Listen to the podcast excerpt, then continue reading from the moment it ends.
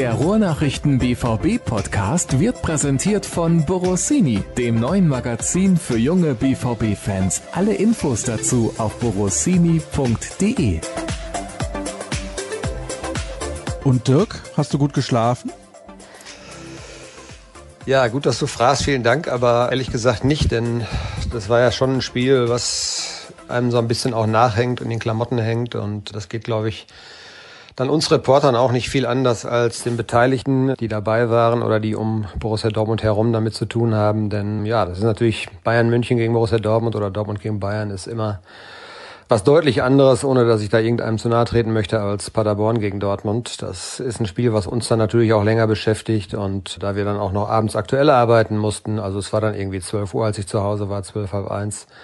Und dann schläft man auch nicht sofort ein und ist dann am anderen Morgen auch schon wieder früh wach. Das ist natürlich sehr clever von dir. Nach Paderborn schickst du dann halt mal eben den Kollegen Tobias Jörn, den jüngsten im Team.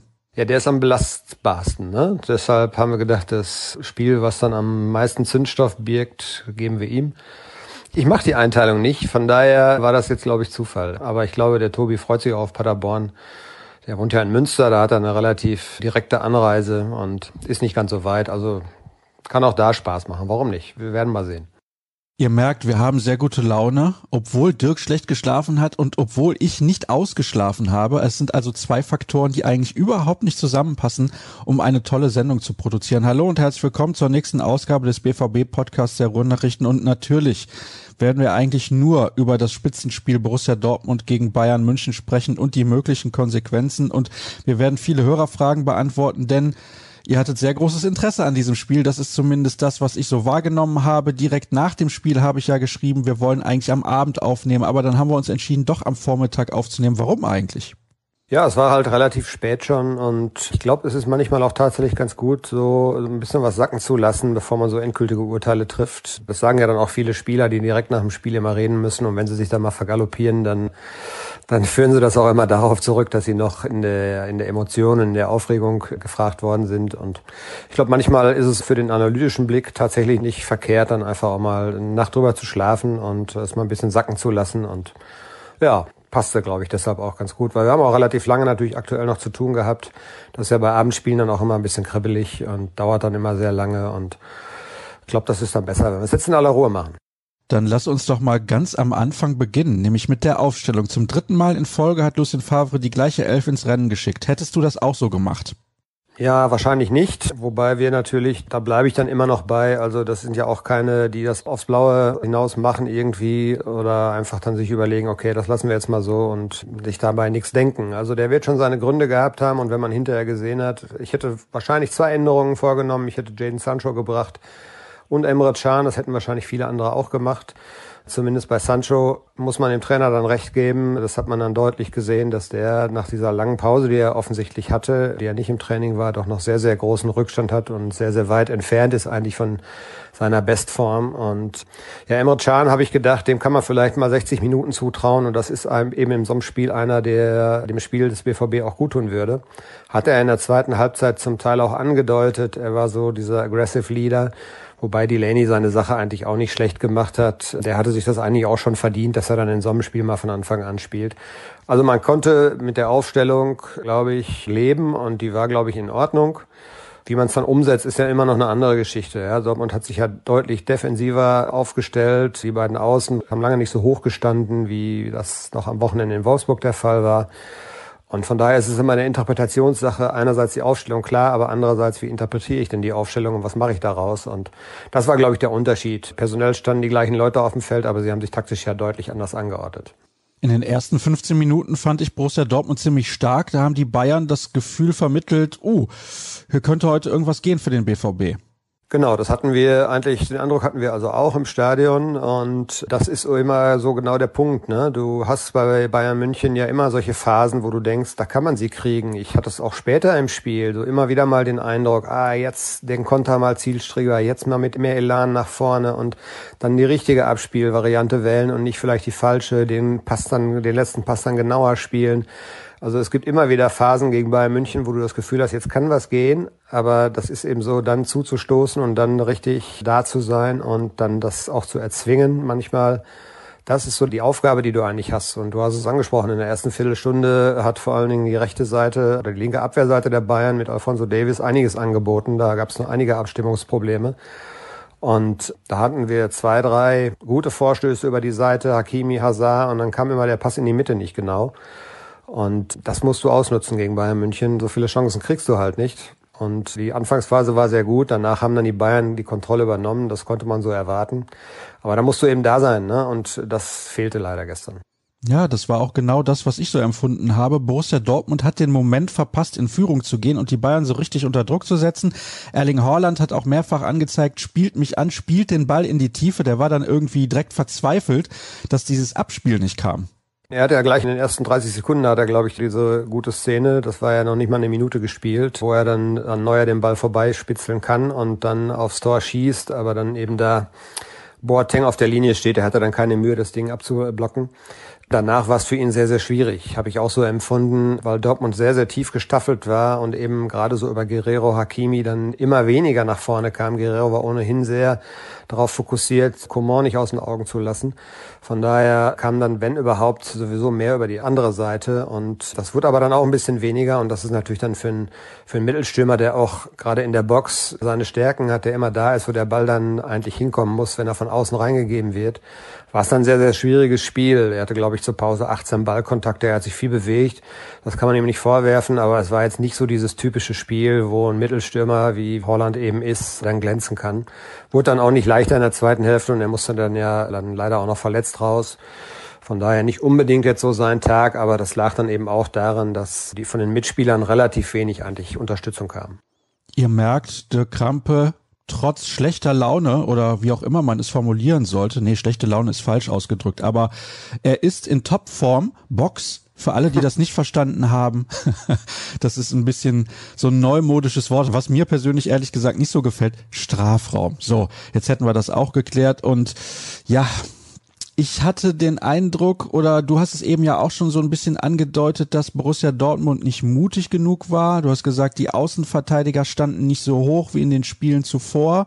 Es fehlte der Mut. Das hat auch der Kollege Jürgen Koss in seinem Kommentar so geschrieben. Also man hätte mehr riskieren sollen.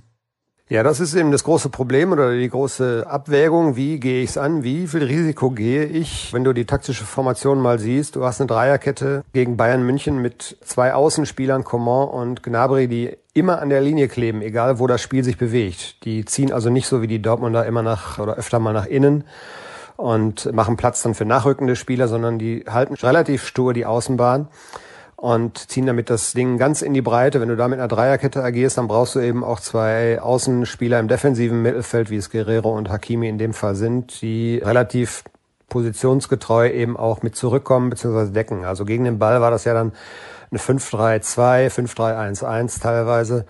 Und je länger das Spiel dauerte, desto mehr hat sich Dortmund so ein bisschen nach hinten drücken lassen. Und dann, das ist so ein typischer Bayern-Effekt. Die haben dann einfach, weil sie sehr, sehr früh pressen, weil sie sehr ballsicher sind, verlagern die das Spiel dann also mit Verlauf immer mehr in die gegnerische Hälfte und setzen dem Gegner da richtig zu. Und das war so das Problem. Ja, du musst also gucken, dass du einerseits die Seiten dicht machst, weil da droht unglaubliche Gefahr, egal ob dann Pavard nachrückt oder ob dann eben Davis nachrückt, der ja offensiv auch schon richtig gut ist. Und das wird immer brandgefährlich. Von daher war die Marschroute, glaube ich, klar, dass du deutlich defensiver stehen musst als in Wolfsburg.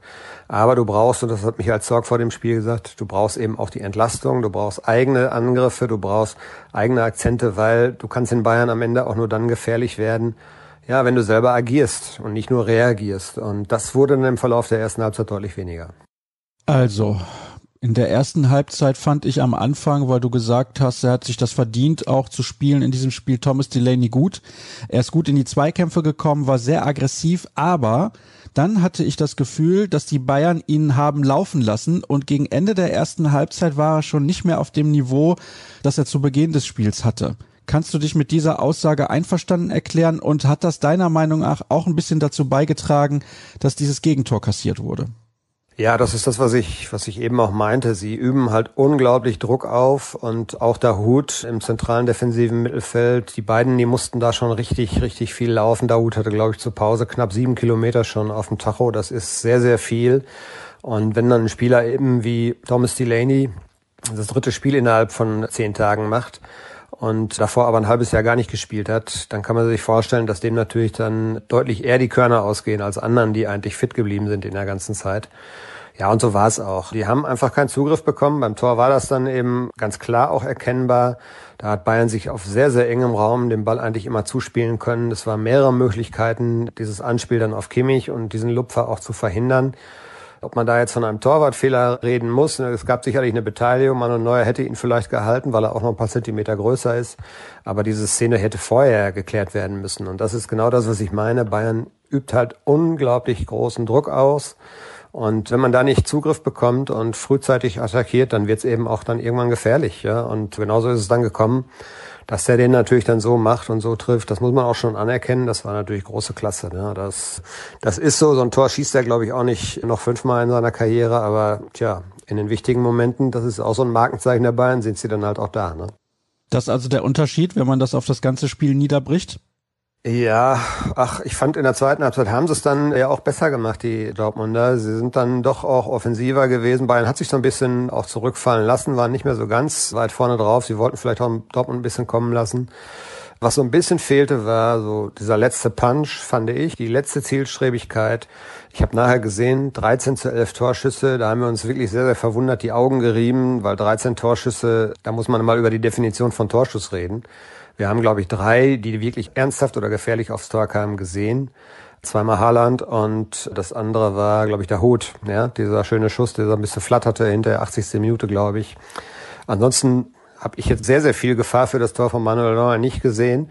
Und das ist, glaube ich, dann das Problem gewesen, dass du immer auch die Gefahr im Kopf hattest. Wir können jetzt nicht alles Risiko gehen. Das musste natürlich hinterher dann aufgelöst werden, aber so richtig in Gefahr sind die Bayern ja nicht mehr geraten, ja. Und das hat mir so ein bisschen gefehlt, einfach so dieser erkennbare, wirklich Wille, jetzt erzwinge ich das, jetzt holen wir uns diesen Punkt, das ist dann zwar auch nicht schön, aber immer noch besser als jetzt hier zu verlieren und mit vier Punkten Rückstand wäre alles offen noch gewesen.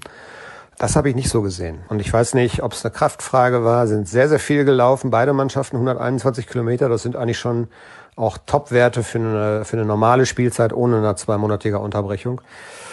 Und ich weiß nicht, ob das eine Kraftfrage war oder vielleicht einfach eine Willensfrage. Das ist eine Sache, über die man diskutieren kann. Auf jeden Fall fehlte so der letzte Punch. Ja, und vielleicht hätte der auch durchs Publikum kommen können, wenn ein Publikum da gewesen wäre. Das ist bei Spielen, wo dann eben zwei Mannschaften relativ ebenbürtig sind oder eine vielleicht einen Ticken besser, da holt man das letzte vielleicht auch nur dann aus sich heraus, wenn man eben noch so ein bisschen den zusätzlichen Push von den Zuschauerrängen bekommt. Das war jetzt dein zweites Geisterspiel. Letzte Woche haben wir darüber gesprochen, wie diese Erfahrung sein könnte, weil Jürgen Kors gesagt hat, ich meine, du hast immer gesagt, ein Kollege hätte gesagt, man muss das mal gesehen haben. Ich weiß nicht, ob du Jürgen damit meintest, der zuvor beim Derby dabei gewesen ist, aber wie war die Erfahrung denn jetzt für dich, wenn du das gerade schon ansprichst? Ja, es ist eben komplett anders. Das fängt ja schon damit an. Einlass war für uns ab 17.30 Uhr, eine Stunde vor dem Spiel. Da hätten wir normalerweise ja schon bei der Anfahrt kein Bein an Boden bekommen. So fährst du auf einen menschenleeren Parkplatz, wo ein paar Autos stehen und wo ansonsten aber nichts los ist. Im Stadion, ja, es ist ja gespenstisch. Ja, also als Nobby Dickel dann die Aufstellung verlesen hat, das hat ja richtig Gehalt. Und es ist halt null Atmosphäre, wirklich null Atmosphäre. Die beiden Mannschaften, finde ich, haben dafür trotzdem eigentlich ein gutes Spiel gemacht. Auch, ja, das heißt packendes Spiel vielleicht nicht unbedingt.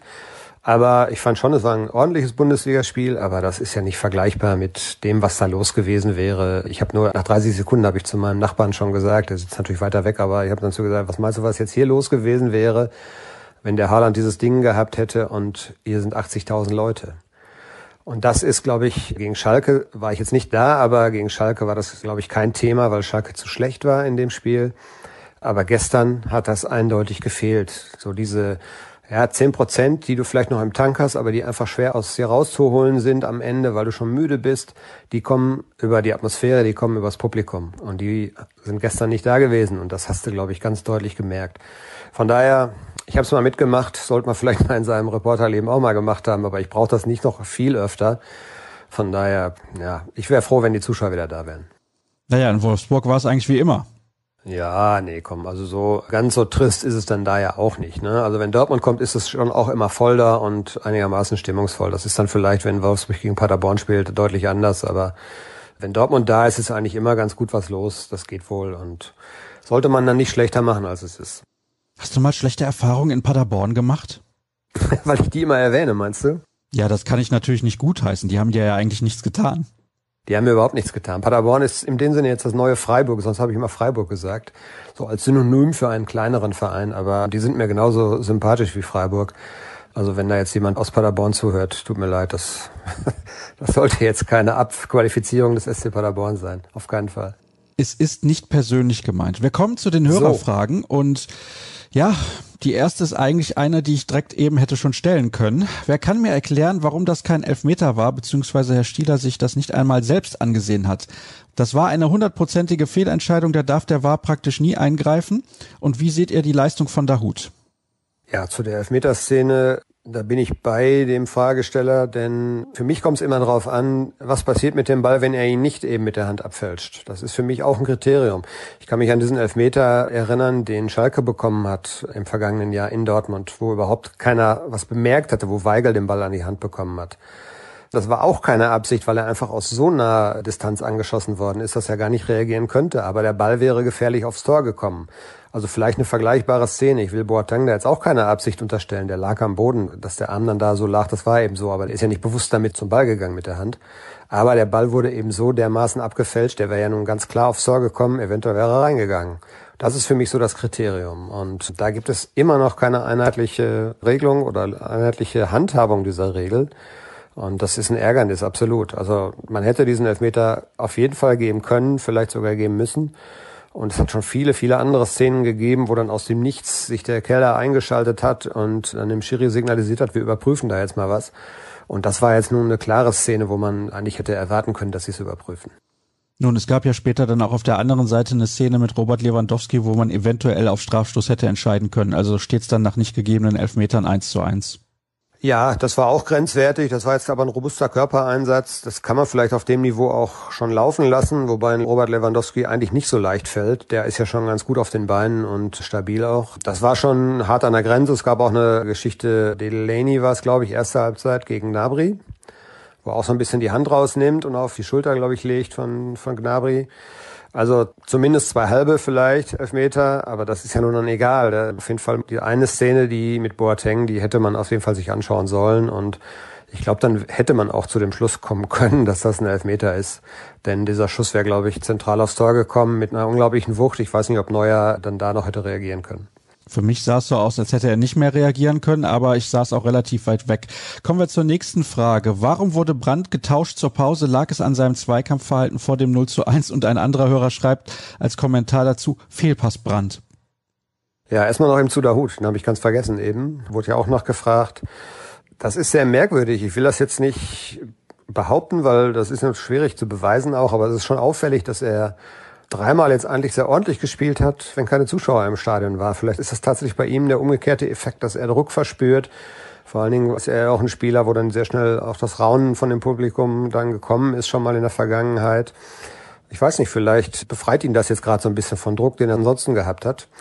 Aber ich fand ihn also nicht schlecht. Er war unglaublich fleißig. Er hat viele, viele Bälle gefordert. Er ist jetzt nicht so, dass er so dieser geniale Passgeber ist, der den raumöffnenden Pass in die Tiefe dann auch bringt oder dann eben den genialen Moment hat, um eine ganz kleine Lücke zu erspähen. Das haben wir von ihm gestern nicht gesehen, aber also es war auf jeden Fall für mich doch einer der auffälligeren Dortmunder. Was war jetzt die letzte Frage? Die letzte Frage lese ich dir sehr gerne nochmal vor. Da ging es um den Wechsel von Julian Brandt zur Pause. Ah ja, Genau, ja.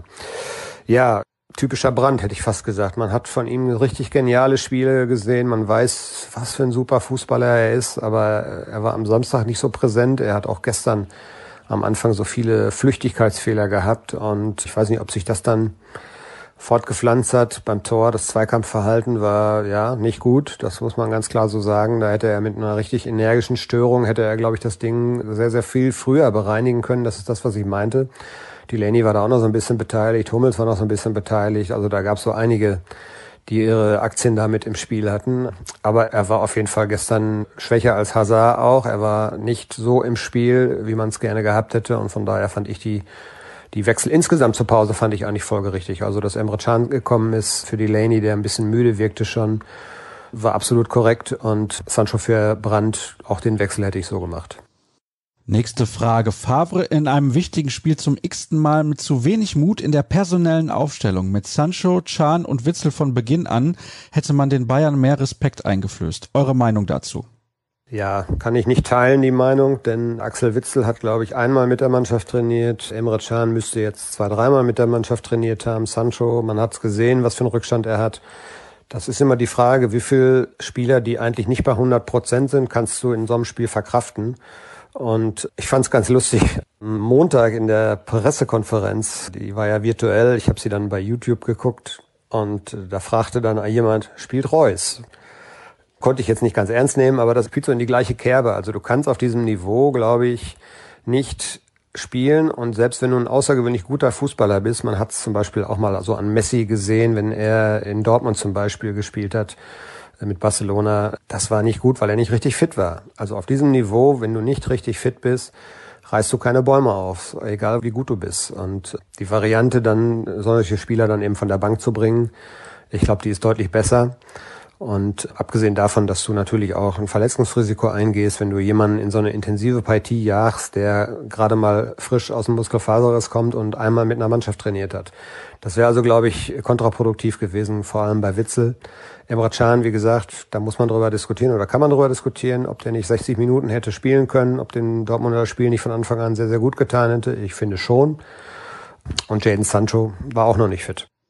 Da passt die nächste Frage ganz gut dazu. Wie steht ihr zur nicht veränderten Startelf? Krampfhafte Suche nach Stabilität oder doch vielleicht sogar höhere taktische Variabilität mit Reina, Chan und Sancho von der Bank, ungeachtet dessen, dass es ja nicht funktioniert hat gegen die Bayern?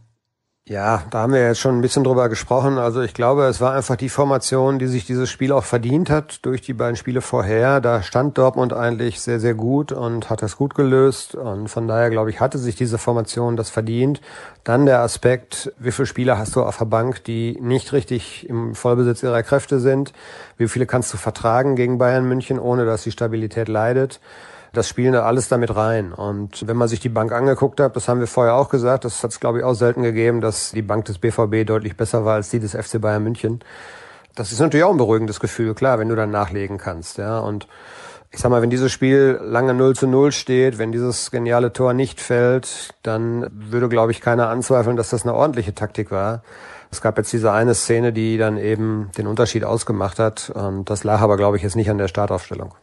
Mehrfach wird von den Hörern auch der fehlende Mut angesprochen und zum Beispiel auch bei dieser Frage. Brandt oder Hakimi trauen sich dann plötzlich weniger zu als sonst, sodass sie auf Nummer sicher spielen und wenig gefährlich werden.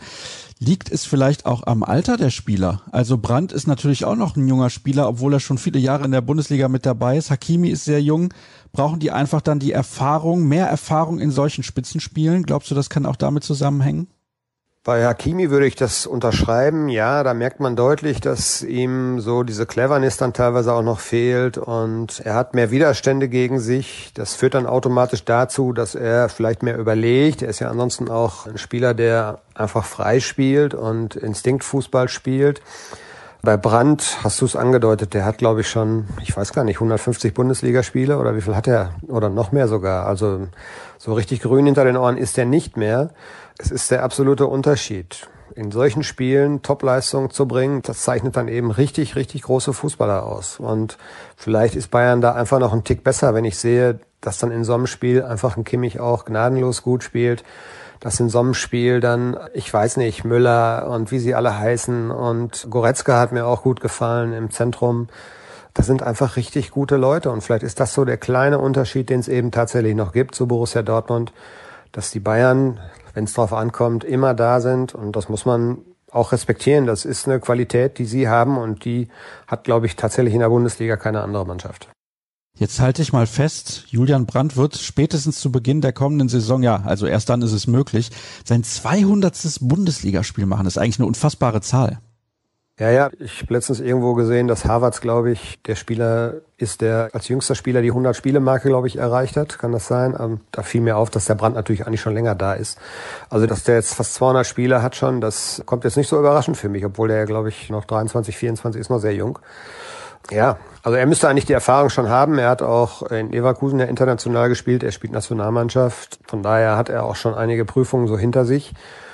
Aber er ist trotzdem noch immer jung und vielleicht ist es dann eben, ja, es gibt ja einige Spieler, die dann eben in solchen Spielen öfter mal gerne abtauchen. Will ich aber bei ihm jetzt nicht verallgemeinern, das müsste man dann mal über einen längeren Zeitraum beobachten, aber Fakt ist eben, gestern war er jetzt kein Faktor, also da war er nicht gut. Wieso überlädt man nicht die rechte Abwehrseite der Bayern? Davis und Alaba schienen oft zu schnell, aber Pavard und Boateng haben vor allem tempomäßig deutliche Nachteile. Interessante Frage. Ja, hängt, glaube ich, tatsächlich mit Coman zusammen oder Gnabry, je nachdem. Die haben ja auch rochiert, dass sie dann auf der Seite dann eben auftauchten, wo Guerrero ist. Von Guerrero kam deutlich weniger. Ich fand aber, dass die Seite mit Davis eigentlich noch ein bisschen anfälliger war, auch so auf dem Papier. Boateng ist sicherlich nicht mehr so der schnellste, aber er hat unglaubliche Erfahrung. Davis hat im Vorwärtsgang wahnsinniges Potenzial und das ist schon ein toller Spieler mit 19 Jahren, aber der muss natürlich ähnlich wie Hakimi defensiv noch dazulernen und das war, glaube ich, so ein Schlüssel. Beide Außenpositionen, aber ich fand vor allen Dingen eben auf der rechten Seite hat Bayern was angeboten. Da hätte Hakimi eigentlich mehr Kapital rausschlagen müssen, auch mit im Zusammenspiel mit Hazard. Und da waren sie, glaube ich, anfälliger gestern jetzt. Ob das generell auf der anderen Seite vielleicht sonst kribbeliger ist, ja, kann sein. Also Außenpositionen insgesamt waren auf jeden Fall ein Schlüssel in diesem Spiel und da kam es eben drauf an, wer ist mehr in der Lage, den anderen in die Defensive zu zwingen. Man hat ja auf der Seite eigentlich vier gute Offensivspieler gehabt. Auch Pavard geht ja mit nach vorne und ja, da haben die Bayern es dann doch am Ende besser gemacht. Warum ist die Fankultur mittlerweile so kritisch geworden? Es war der FC Bayern. Dortmund hatte gemessen am Gegner gerade in der ersten Hälfte gute Möglichkeiten, bei denen leider der finale Pass nicht ankam. Oder habe ich das komplett falsch wahrgenommen, fragt David. Ja, weiß ich jetzt gar nicht. Also es gibt natürlich auch andere Stimmen, die einfach sagen, okay, das muss man akzeptieren, dass Bayern München, die haben nochmal wieder 300 Millionen mehr Jahresumsatz, die haben andere Gehaltsstruktur und die holen sich tatsächlich dann wirklich aus dem obersten Regal die Spieler und das ist dann vielleicht unterm Strich, wenn sie das Niveau und das Maximum ihres Niveaus erreichen, ist es dann halt nochmal eine Nummer zu groß für Borussia Dortmund. Die gibt's ja auch. Ich glaube einfach, es nervt und es zermürbt ja auch, wenn man eigentlich immer so Zweiter ist, gefühlt. Das hat es ja auch anders gegeben, aber ich habe es in den letzten zehn Jahren, ich habe es mir mal irgendwann durchgelesen, es gab halt zwei Meisterschaften. Ich glaube ansonsten noch viermal den zweiten Platz. Und dann gab es einmal dieses Kloppjahr, wo man sich in die Europa League gerettet hat, dann dieses Jahr mit Stöger Bosch, wo man Vierter geworden ist. Ansonsten war man eigentlich immer dann Zweiter. Bayern München ist halt immer ein Ticken besser. Und wenn man jetzt sich mal das letzte Jahr nun nimmt, die Punktezahl, die Borussia Dortmund im letzten Jahr erreicht hat, die hätte halt in vielen Ligen und auch in vielen Jahren in der Bundesliga zur deutschen Meisterschaft gereicht. Der FC Bayern oder Borussia Dortmund schafft es, so kann man es auch sehen, immer die Bayern zu Höchstleistungen zu treiben. Und die Bayern liefern dann aber in dem Moment auch. Und ich glaube, das ist ein bisschen frustrierend und deshalb ist man auch vielleicht ein bisschen kritisch, weil es natürlich irgendwie nervt, immer Zweiter zu sein. Aber man muss es einfach akzeptieren. Und es ist einfach auch eine Leistung, wenn man jetzt dann sieht, die Bayern werden höchstwahrscheinlich zum achten Mal in Folge deutscher Meister. Ich glaube, das wird es in Europa vielleicht, ja maximal in Spanien oder sowas geben. Oder in Italien, da kennst du dich ja gut aus. Ja, Juventus könnte eventuell wieder italienischer Meister werden. Die haben einen Punkt Vorsprung aktuell auf Lazio, also das ist ein relativ enges Rennen, aber sie haben, glaube ich, jetzt siebenmal hintereinander die Meisterschaft gewonnen und ja, was soll man dazu sagen, wenn jetzt die Bayern zum achten Mal hintereinander Meister werden? Ich habe irgendwie dann auch die die Freude an der Fußball-Bundesliga irgendwie ein bisschen verloren, muss ich sagen. Also es wird immer langweiliger von Jahr zu Jahr, weil sich halt nichts ändert. Also wegen mir kann dann vielleicht auch mal Gladbach Meister werden oder Bayer Leverkusen. Gut, das wird nicht passieren, aber du weißt, was ich meine. Also, dass mal ein bisschen Abwechslung reinkommt, weil ich glaube auch, dass das generelle Interesse der Zuschauer und Fans einfach dadurch geringer wird und Jetzt war dann ein bisschen Spannung, vier Punkte Vorsprung. Der Bayern hätte Dortmund gewonnen, hätten wahrscheinlich viele gesagt, ah, oh, Gott sei Dank, jetzt wird's nochmal richtig eng. Es passiert das Gegenteil, sie verlieren das Spiel und alle sagen, oh, okay, Bundesliga-Saison ist für mich beendet. Ja, immerhin sind wir jetzt erst oder schon am sechstletzten Spieltag. Das hat es ja dann in den Jahren vorher auch schon manchmal ganz anders gegeben. Dann hätte ich dir zugestimmt. So würde ich jetzt sagen, es hat sich schon ein bisschen was geändert. Es war im letzten Jahr Borussia Dortmund, die da den Bayern doch ganz eng auf der Pelle gewesen sind, beziehungsweise ja auch lange vorne waren sogar. Und in diesem Jahr gab es eine forsche Ankündigung, auch um den Titel mitspielen zu wollen aus Dortmund. Dann ist Leipzig ja nicht zu vergessen, Leverkusen, Gladbach hast du genannt. Also die die Spitze selber ist schon relativ interessant, weil es doch sehr, sehr viele Mannschaften sind, die da oben relativ eng beieinander sind. Also die Dominanz der Bayern, wie sie es sonst gab, die fällt halt deshalb nicht so auf, weil auch Borussia Dortmund sehr, sehr konstant gut gespielt hat eigentlich. am Ende kommt das gleiche Resultat raus. Das ist, glaube ich, das, was die Leute alle stört. Und wie du es schon sagst, auch nach gestern, ja, ich hätte mir auch gewünscht, dass einfach lange spannend bleibt jetzt noch. Ne? Also wir hätten mit einem Dortmunder Sieg, hätten wir einen Juni bekommen, der sehr, sehr interessant geworden wäre. Jetzt droht so ein bisschen, zumindest was die Spitze angeht, die Langeweile, aber das ist ja vielleicht auch noch ein Punkt. Dortmund darf natürlich jetzt nicht vergessen, mal nach hinten zu gucken, weil der Abstand nach Platz drei, Platz vier, Platz fünf vor allen Dingen, der ist ja gar nicht groß. Und man darf jetzt auf keinen Fall sich in so ein Loch ziehen lassen und die Saison dann irgendwie jetzt so austrudeln lassen, weil das könnte dann böse enden und ein böses Erwachen geben. Also die Saison ist noch nicht vorbei, aber nach oben hin ist sie wahrscheinlich vorbei, ja. Ich möchte an dieser Stelle kurz der Hut loben und Sascha Staat beipflichten. Das finde ich natürlich eine sehr gute Aussage. Die Kulisse kommt ihm zugute. Ich habe ihn als einen der engagiertesten und besten beim BVB empfunden. Da hast du eben schon ein bisschen was zu gesagt. Wann verpflichtet der BVB endlich einen großen Spitzentorhüter, auf den man sich auch in den absoluten Spitzenspielen verlassen kann? Tja, schwierige Frage diese Spitzentorhüter, wie heißen die denn? Die heißen Courtois, die heißen Neuer und die kosten dann vielleicht im Jahr 15 Millionen und spielen bei Vereinen, wo sie gute Verträge haben und die kommen dann vielleicht nicht nach Dortmund. Also ich würde das jetzt nicht unbedingt an Birki festmachen. Ich fand, er hat, ja, spielt bis auf diese Aussetzer da Leipzig, das hängt ihm jetzt so ein bisschen nach.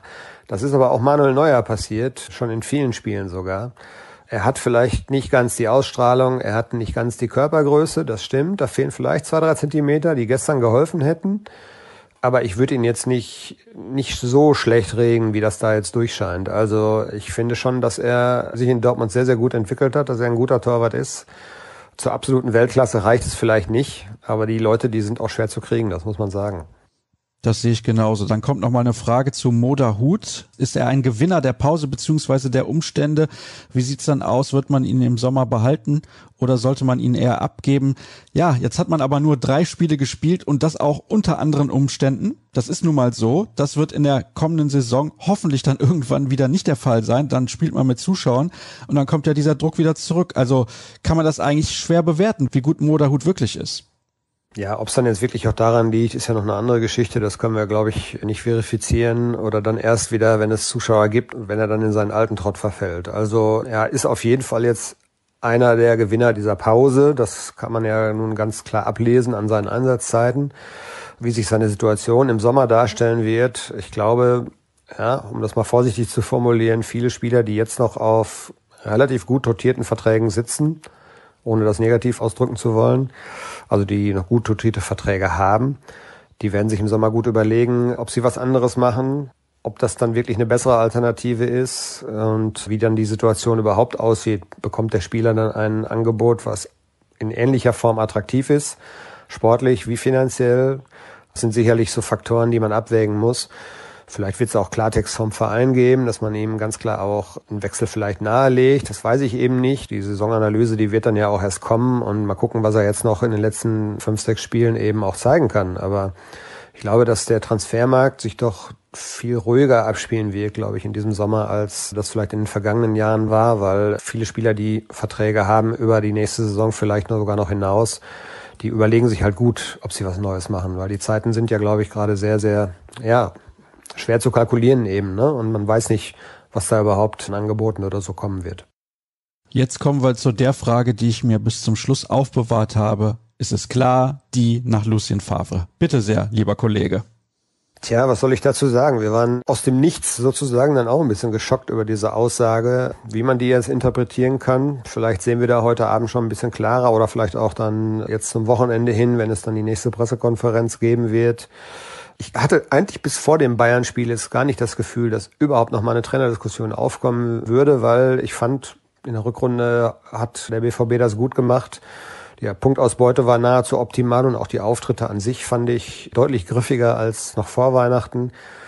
Er hat das System umgestellt, er hat sich auch als Trainertyp ein bisschen geändert und von daher war es eigentlich sehr ruhig um die Personalie Lucien Favre und die Diskussion über seine Trainertätigkeit in Dortmund. Jetzt gab es eine Niederlage ja, und es kam natürlich die Frage, die dann kommen musste, weil es war ja auch logisch, dass die Frage gestellt werden wird. Und seine Antwort hat mich dann aber trotzdem sehr verblüfft. Er hätte das natürlich deutlich anders lösen können. Er hat jetzt tatsächlich eine Diskussion losgetreten, in der es nicht nur darum geht, wie man diese Aussage interpretieren kann, sondern man hat jetzt tatsächlich wieder eine Trainerdiskussion. Und das finde ich schon sehr, sehr merkwürdig.